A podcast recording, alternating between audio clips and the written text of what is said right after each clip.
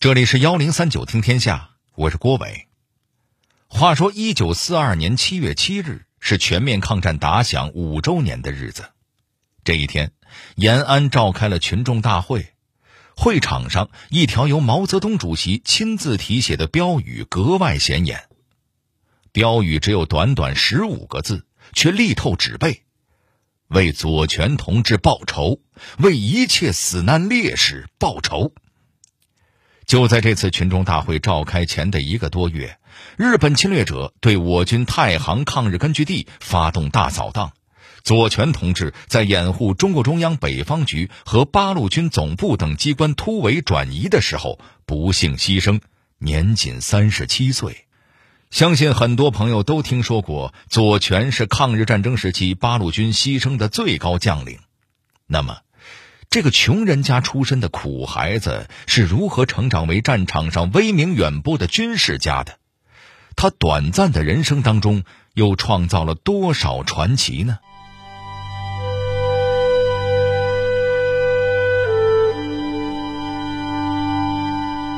家境贫苦，幼时乞讨，他如何成为三大名校的正牌学生？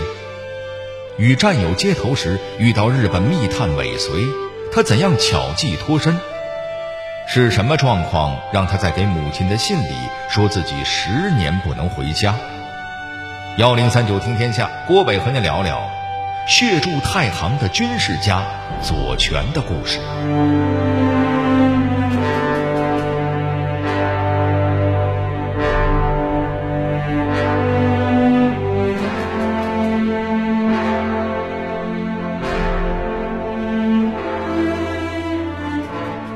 一九零五年三月十五日，左权出生在湖南醴陵的一个贫困农民家庭里。在他出生之前，左家已经有了三个儿子，一个女儿。在那个年月，苦哈哈的农民家庭拉扯五个孩子，生活的重担本就已经让人喘不过气来了。偏偏屋漏又逢连阴雨，左权一岁的时候，湖南爆发了饥荒。还在襁褓中的左权对那场席卷湖南的灾难或许没有记忆，但我们仍然能从美国记者斯诺的《红星照耀中国》一书中看到同为湖南人的毛泽东对那场饥荒的描述。那年发生了严重的饥荒，长沙有成千上万的人饿饭，饥民派了一个代表团到府台衙门请求救济。但府台傲慢地回答他们说：“为什么你们没有饭吃？城里有的是，我就总是吃得饱饱的。”府台的答复一传到人们的耳朵里啊，大家都非常愤怒。他们举行了群众大会，并且组织了一次游行示威。他们攻打清朝衙门，砍断了作为官府标志的旗杆，赶走了府台。这以后，一个姓庄的布政使骑马出来。小谕百姓说，官府要采取措施帮助他们。这个姓庄的说话显然是有诚意的，可是皇上不喜欢他，责他同暴民勾结，结果他被革职。接着来了一个新府台，马上下令逮捕闹事的领袖，其中许多人被斩首示众，他们的头挂在旗杆上，作为对今后叛逆的警告。这件事在我们学堂里讨论了许多天，给我留下了深刻的印象。大多数学生都同情造反的，但他们仅仅是从旁观者的立场出发，他们并不懂得这同他们自己的生活有什么关系。他们单纯的把它看作一件耸听的事而感兴趣。我始终忘不掉这件事。我觉得造反的人。也是些像我自己家里人那样的老百姓，对于他们受到冤屈，我深感不平。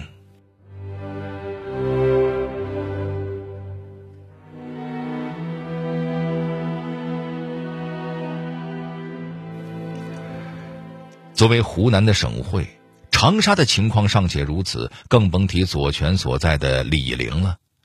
为了活命。左权的母亲只能带着年仅一岁的儿子四处乞讨。第二年，左权的父亲又在贫病交加之中去世。不久之后，他的祖父母也相继去世，全家的重担都压在了母亲一个人的身上。为了支撑这个摇摇欲坠的家，左权的母亲没白没黑的忙碌，三十岁就驼背了，生出了满脸的皱纹、满头的白发。人都说穷人的孩子早当家，左权也不例外。从六岁开始，他就在家附近的山里到处跑，放牛、打野猪、干农活，没有孩子不干的。要说左权的童年生活和那个年代千千万万的苦孩子有什么不同，那大概就是他有个叔父，是李陵当地排得上号的学者。左权这位叔父名叫左明三，是一位爱国的有志青年。早在孙中山倡导革命的时候，左明三就积极响应，带头剪掉了脑袋上的辫子。在叔父的影响下，左权考上了当地的一所新式小学。学校教授国文、算术、常识、歌咏、体操、手工等课程，和当时人熟悉的老式私塾相比，那是相当新鲜了。左权比谁都清楚，学习的机会来之不易。所以在帮家里干活的间隙，抓紧一切机会汲取知识。一九二二年，在叔父的资助下，左权又考入了醴陵县立中学。在中学校园里，左权遇到了一位小他两岁的同学。这位同学平日里活泼好动，喜欢打抱不平，跟左权很合得来。在他的影响下，左权秘密加入革命党。那这位同学是谁呢？他叫宋时轮，没错，就是后来的中国人民解放军开国上将宋时轮将军。当时，左权和宋时轮都还只是两个探求救国之路的年轻学生。那在学校里，他们又干出了什么惊天动地的事儿来呢？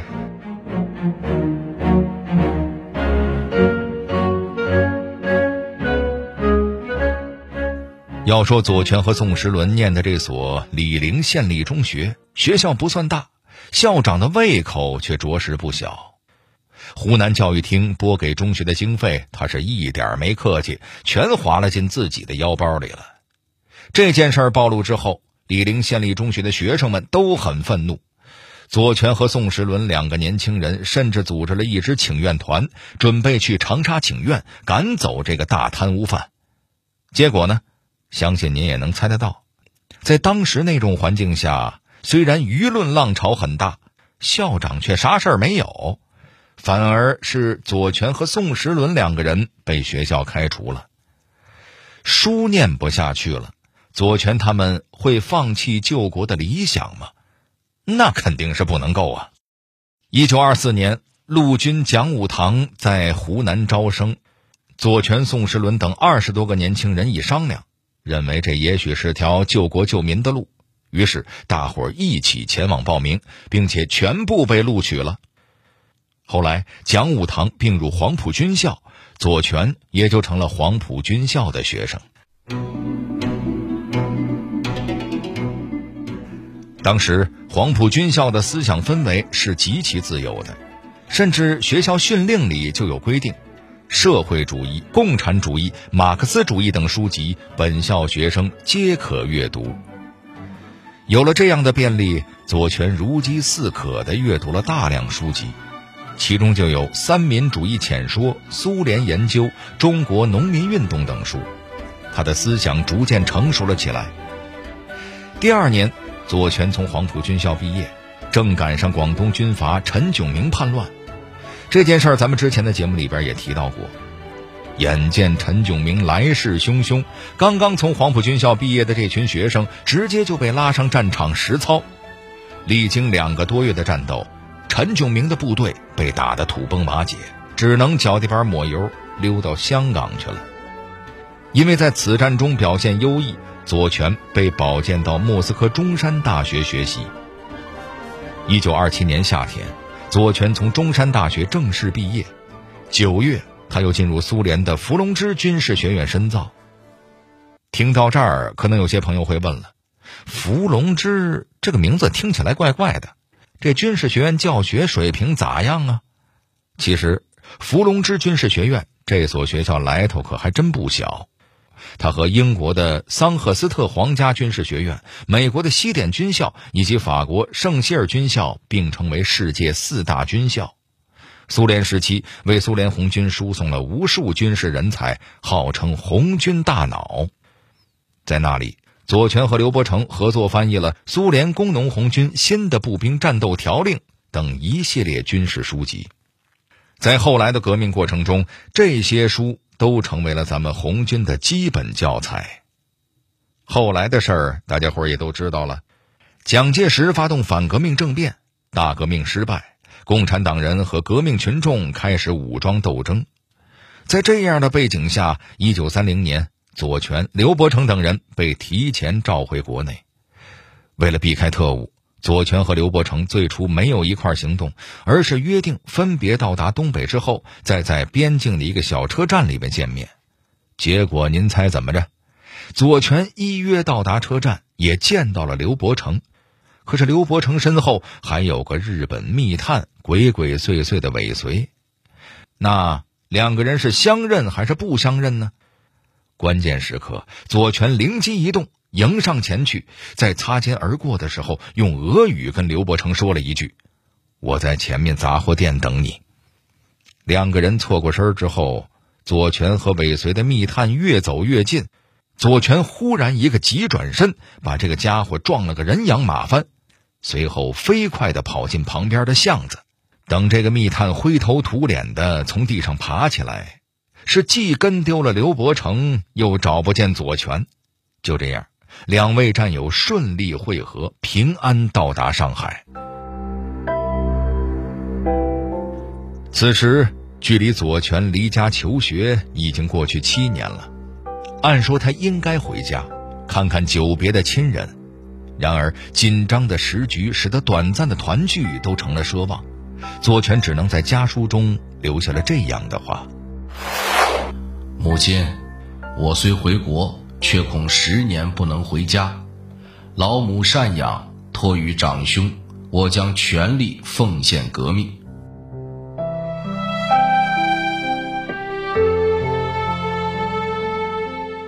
回国后，左权来到中央革命根据地，他在苏联学到的理论能够适应中国的现实状况吗？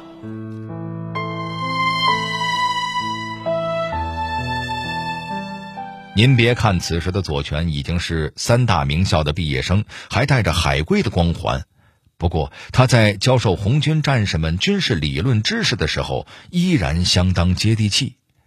比如说，有一回他给根据地的学员上课，说到弹道的弧形原理，很多学员理解不了，他们认为子弹打出去理所应当是一条直线呀，咋会是弧形的呢？左权便举例子说。你们都看过那个小孩撒尿吧？他那个弹道啊，是一条直线呀，还是个弧形的呢？此言一出，学员们都哈哈大笑，这个弧形原理也就很好的被大家伙消化吸收了。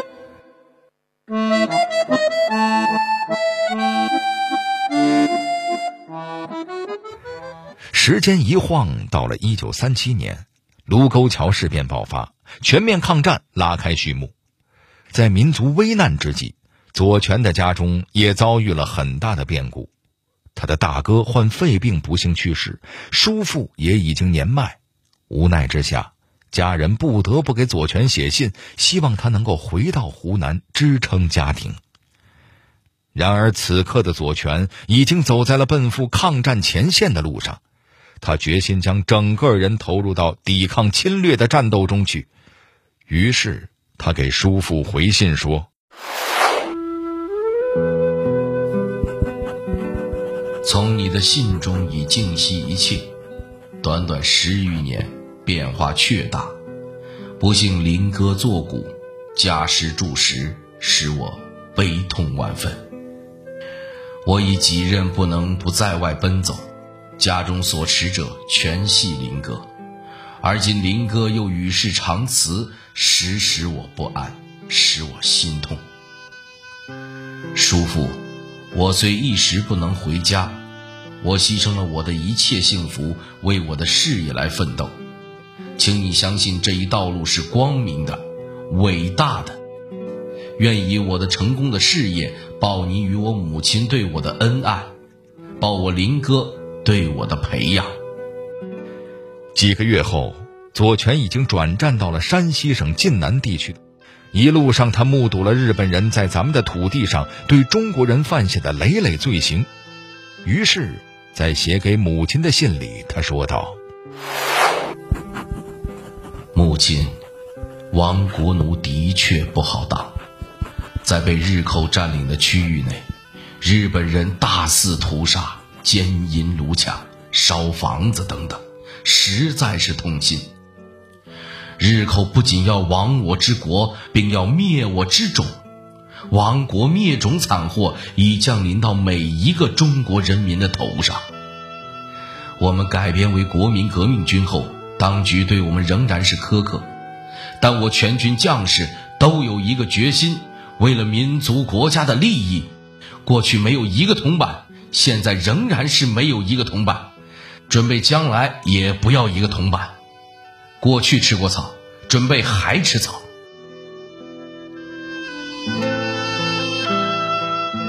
就是抱着吃草也要把侵略者打出去的信念，左权在抗日战争时期指挥了一系列精彩的战役。比如说，一九三八年春，日军因为自己的后方交通线屡次被八路军袭击，咬着牙从正面战场抽调兵力，分成九路进犯晋东南，想要吃掉八路军。八路军总部得到消息之后，决定要用灵活机动的方式歼灭敌人。左权于是提出：“咱们先打掉日军最狡猾的那个山米地旅团。”这个提议得到了八路军总部所有同志的认可。但这仗要怎么打呢？别急，战斗开始前，左权已经把附近的地形地势摸了个透，并选定了地形特殊的长乐滩作为伏击地点。随后，左权将有限的兵力分为三部分，布成一个口袋。等日军全部进入口袋之后，左权一声令下，打。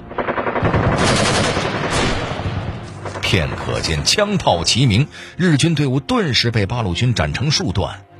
旅团长山米地亲率精锐前来救援，然而左权早有安排，一支截击部队就搁那儿等着山米地呢。最终，山米地仓皇逃窜，日军被歼灭两千多人。大批辎重也被我军缴获。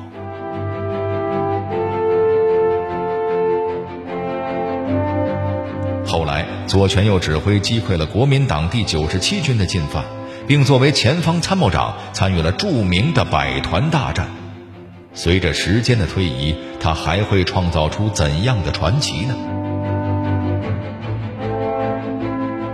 一九四一年十一月。日军出动了数千部队，直扑咱们八路军太行根据地一个叫做黄崖洞的地方。这黄崖洞有什么神奇之处，要日军侵略者调集好几千人专门奔它而去呢？说起来，这事儿还得从一九三九年讲起。当时太行根据地的八路军总数已经发展到了将近三十万，武器弹药却少得可怜。说出来您可能都不信。当年八路军幺二九师就是刘伯承元帅领导的那支部队，那是咱们八路军的主力部队了。可是他在东渡黄河奔赴华北抗日战场之前，一个师好几万人，只有五十五把刺刀，两百零三枚手榴弹。这样下去可是不行啊！于是八路军总部选定了太行山腹地地势险峻的黄崖洞，想方设法在那里建了一座兵工厂。工厂有四十多台机械设备，每个月生产的武器可以装备四个营。在当时，这个工厂可是全八路军的宝贝疙瘩。所以，早在一九四零年下半年，左权就已经进入了黄崖洞地区，和战士们现场勘测了兵工厂附近所有的边边角角，将适合防守的阵地全都编好了号，标上地图。连哪个位置适合用什么武器御敌这种细节，大家伙都提前部署明白了。于是，一九四一年十一月，日军扑向黄崖洞的时候，左权立刻给守卫黄崖洞的团长打电话，要求他带足半个月的水和给养，将敌军拖在阵地前，还嘱咐既要拖住不让走，又要挡住不让进。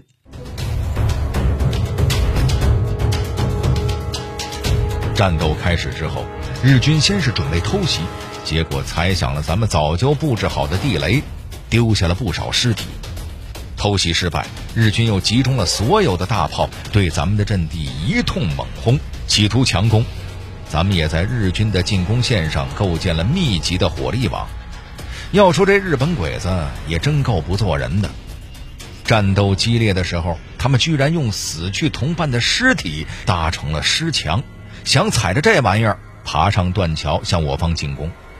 但是我军的火力网构架的相当扎实，日本人爬上去一个就被打死一个，这堵尸墙啊也是越垒越高。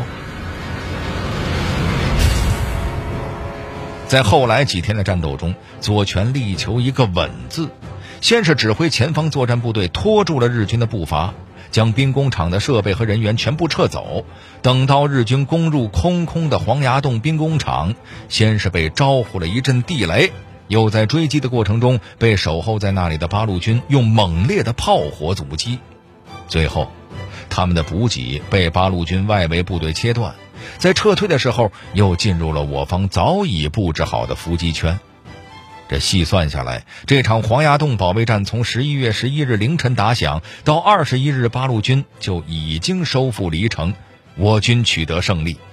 左权以一千人的部队前后阻挡了七千多日军，歼敌两千余人，敌我伤亡比达到了惊人的六比一，这是抗日战争打响以来空前的记录。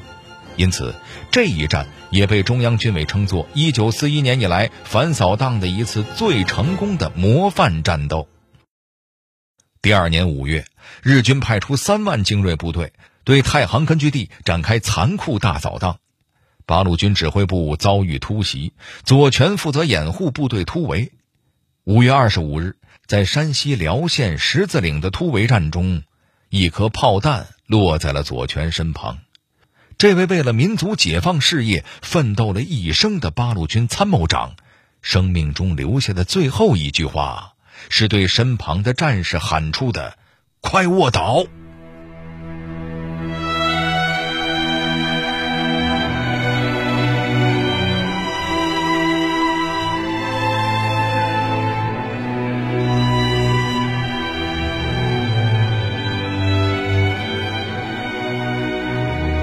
而此时，在千里之外的湖南醴陵，左权的家人还心心念念的盼着有朝一日革命胜利，他能够返回阔别已久的故乡。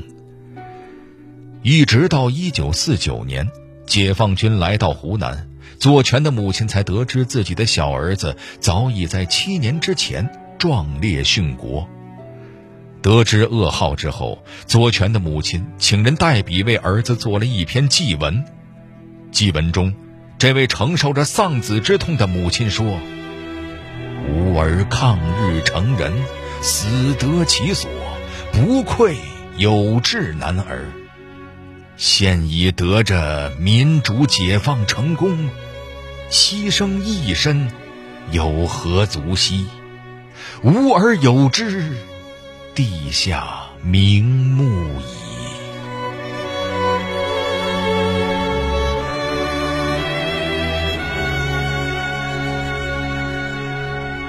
好了，这里就是幺零三九听天下，我是郭伟。